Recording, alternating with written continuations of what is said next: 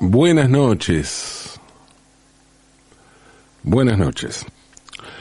Una de las grandes satisfacciones que me dio ser padres, ser padre, es el es la de haber podido compartir con mis hijos, con mis hijas y con mi hijo momentos de lecturas. Y no hablo del placer de transmitirle a mis hijas y a mi hijo ese placer, el placer de transmitir el placer, ¿no? Que el verlos disfrutar de un momento que a mí me hace disfrutar mucho a su vez. O sea, todo eso está buenísimo y es un montón, ¿eh? está también disfruto de eso. Pero el compartir la lectura no solo tiene que ver con el placer de la lectura en sí. Hay algo que va más allá y que me llenó de placer y me refiero a mi propio placer por la lectura, por esas lecturas. A comprobar que esas lecturas a las que no hubiera accedido de otra manera, me iban a marcar a mí. Insisto, hablo de libros que me iban a marcar más allá de lo maravilloso del momento de leerles a mis hijas, a mi hijo. Para mí, por ejemplo, haber leído los siete tomos de Harry Potter, de la saga de Harry Potter, fue algo que me marcó en la vida. Y agradezco, agradezco que Lina, mi hija mayor, me haya puesto en esa situación, me haya llevado a eso. Hoy Lina, que está por cumplir 21, es fan de Harry Potter y volvió a leer ella los libros varias veces, hasta los leyó en inglés también varias veces. Y se sabe las películas de memoria. Pero el primero que le, le leyó esos libros fui yo cuando ella todavía no sabía leer y tampoco había visto las películas.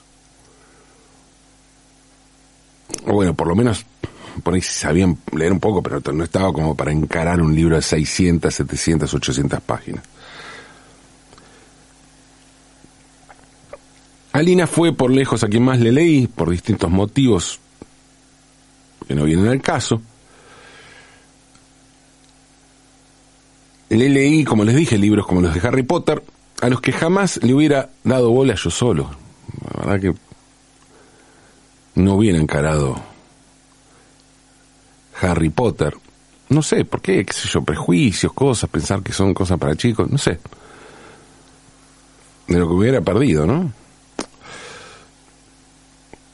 Y otros clásicos infantiles tampoco los hubiera leído. Creo que de todos los libros que le leí, el único que había leído por mi cuenta es Alicia en el País de las Maravillas. Pero bueno, claro, Alicia era un libro legitimado por la literatura, digamos, de verdad, ¿no? Yo encima tenía esa edición, estaba en mi casa, ¿no? Casa de mis viejos, esa hermosa edición de Ediciones de la Flor, con notas de, Eduardo Stillman, prólogo de Jorge Luis Borges, y con un dibujo de tapa de Hermenegildo del Menchizábat. O sea, aquello no había duda, era alta literatura. Pero había otros que, bueno, estaban ahí en un lugar de literatura infantil y, y la verdad que de los libros que le leí a Lina, el que más me llamó la atención y el que más me sorprendió fue Pinocho. Recuerdo que había comprado unos años antes de que naciera Lina, o por allí, por allí, una edición de Pinocho traducida por Guillermo Piro. Y me llamó la atención que un escritor argentino tradujera y, a mis ojos, revalorizara de algún modo ese texto. Me, me di cuenta que no había nada que revalorizar y que lo que hacía Piro era encarar muy buena literatura, con una gran traducción. Pero además, bueno, compré el libro en una mesa de saldos de una librería de la Avenida Corrientes. Y lo compré porque me llamó la atención todo eso. Y además porque era barato, estaba ahí en una mesa de saldos. Solía ir mucho a mesas de saldos y por ahí un libro me interesaba, que por ahí no en ese momento, pero sabía que, que quedaba ahí. Y, y eso pasó con Pinocho, ¿no? Algún día lo voy a leer, pensé. Y el momento llegó cuando empecé a leerle a Lina. Pinocho era para mí un depósito de prejuicios, ahora que lo pienso, ¿no? Y eso arrancaba y básicamente se presentaba de esa manera por la versión de Disney. Y sucede que Pinocho comparte una paradoja con otros grandes personajes literarios como Drácula, Frankenstein, Mary Poppins. Y es el de ser muy conocidos por las famosas adaptaciones cinematográficas, pero no tanto, o a veces muy poco o casi nada, por los libros.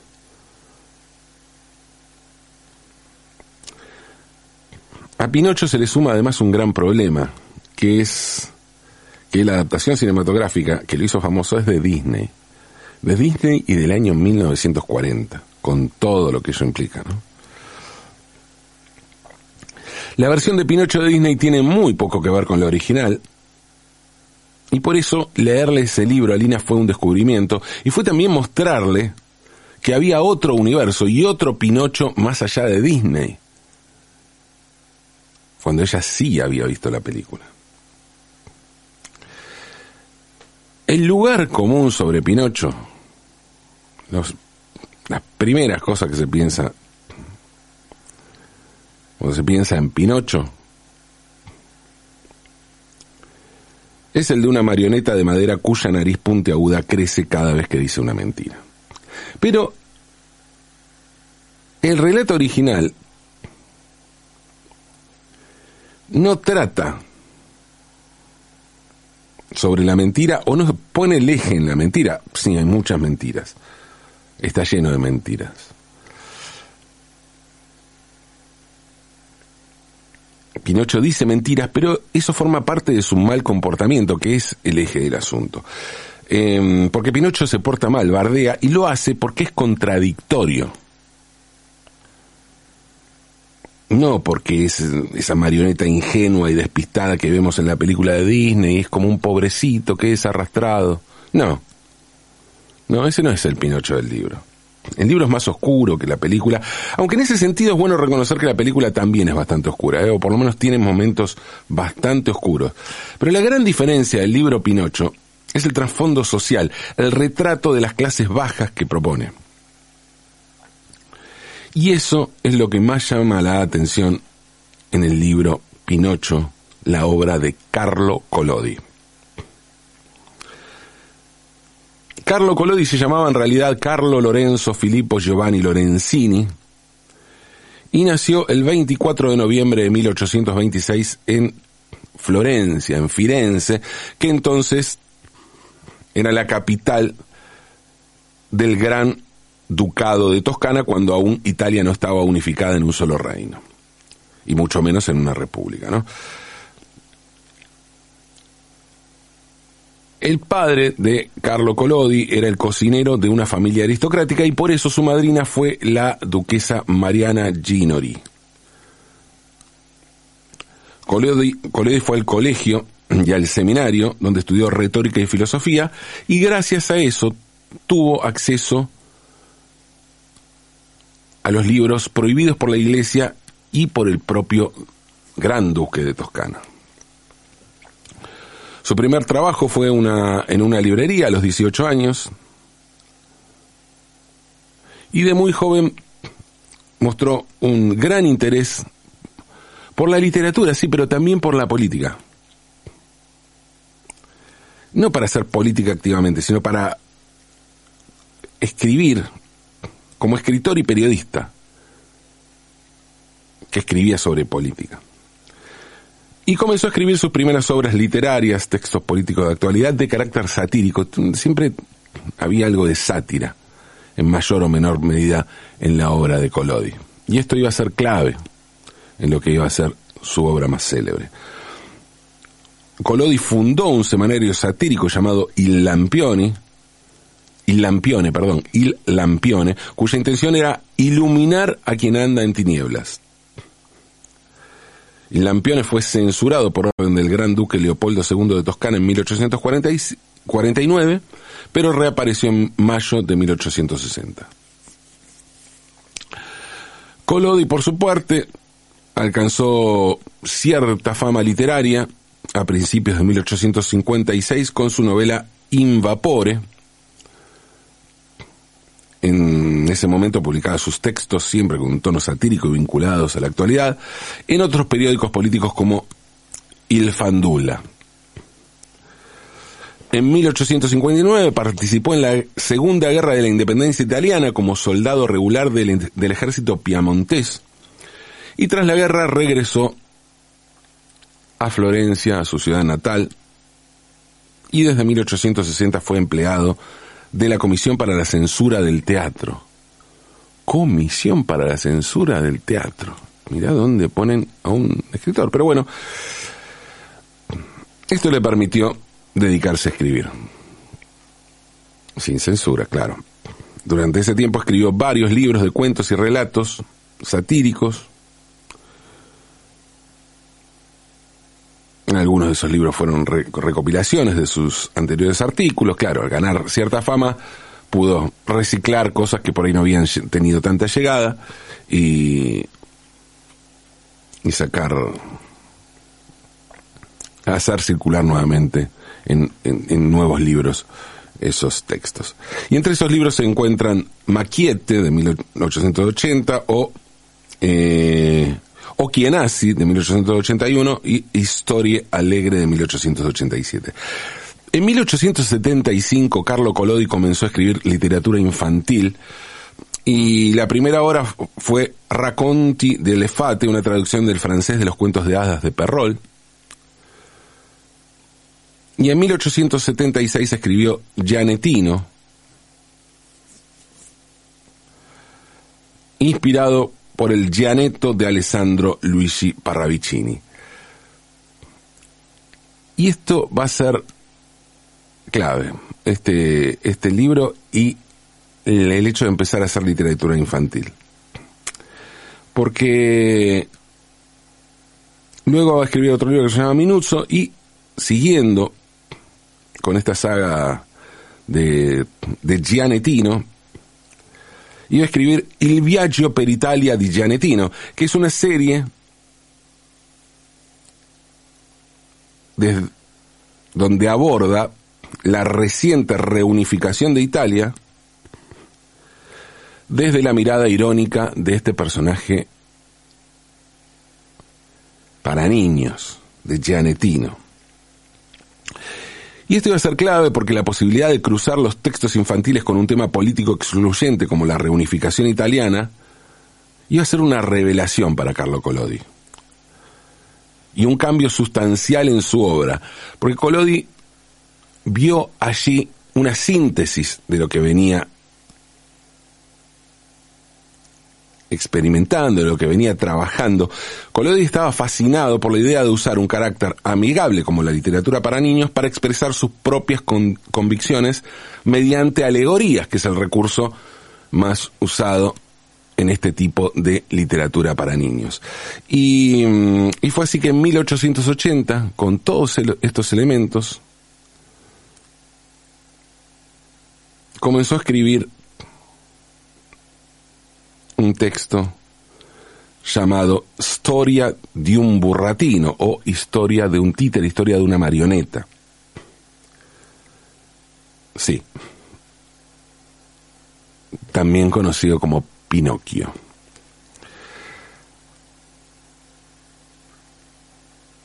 Esta historia comenzó a publicarse un año después, en 1881, por entregas, todas las semanas, en Il Giornali dei Bambini, que fue el primer periódico italiano para niños. Y así se, se, se publicó durante 36 entregas entre 1881 y 1882. En 1883, todos estos textos que conformaban una misma historia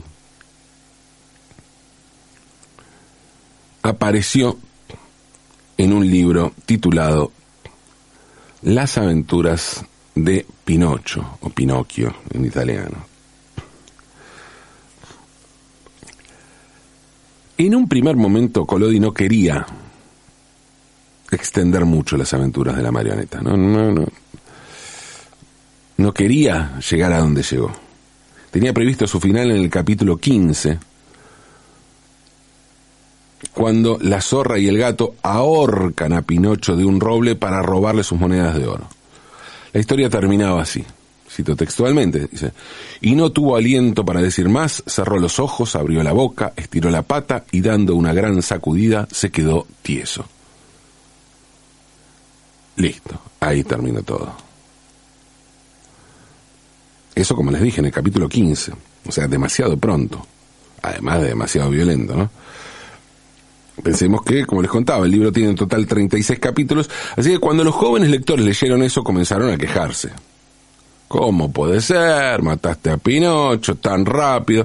Nadie estaba de acuerdo con ese final y llegaron muchísimas cartas al diario pidiendo más capítulos de Pinocho.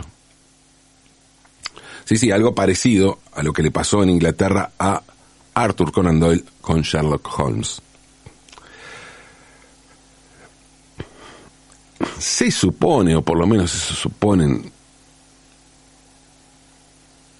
los analistas de la obra de Collodi, que el objetivo del escritor era terminar la historia con un mensaje claro, ¿no? Si no te portás bien, sos boleta. ¿no? Bien moralista el asunto para los chicos. Y al principio, Collodi no se movía de su posición. No, no, no decía que era esta la razón. Decía que, no, ya estaba. se, se murió Pinocho, listo, no hay más Pinocho. Hasta que finalmente lograron convencerlo. La, historia entonces siguió y Pinocho se transformó en un éxito mundial inesperado, en uno de los libros más traducidos en todo el mundo. Una de esas traducciones, de las más famosas, fue la que hizo Tolstoy al ruso, porque como se ve, para Pinocho no hubo grietas entre Tolstoy y Disney, entre soviéticos y estadounidenses. Pero bueno, el éxito fue enorme, pero Carlo Collodi no alcanzó a ver ese éxito gigante que iba a tener su novela, porque Collodi murió en Florencia, donde había nacido, aunque en este caso no en el ducado de Toscana, sino en el reino de Italia ya, con la Italia unificada, murió el 26 de octubre de 1890 a los 63 años de un ataque cardíaco.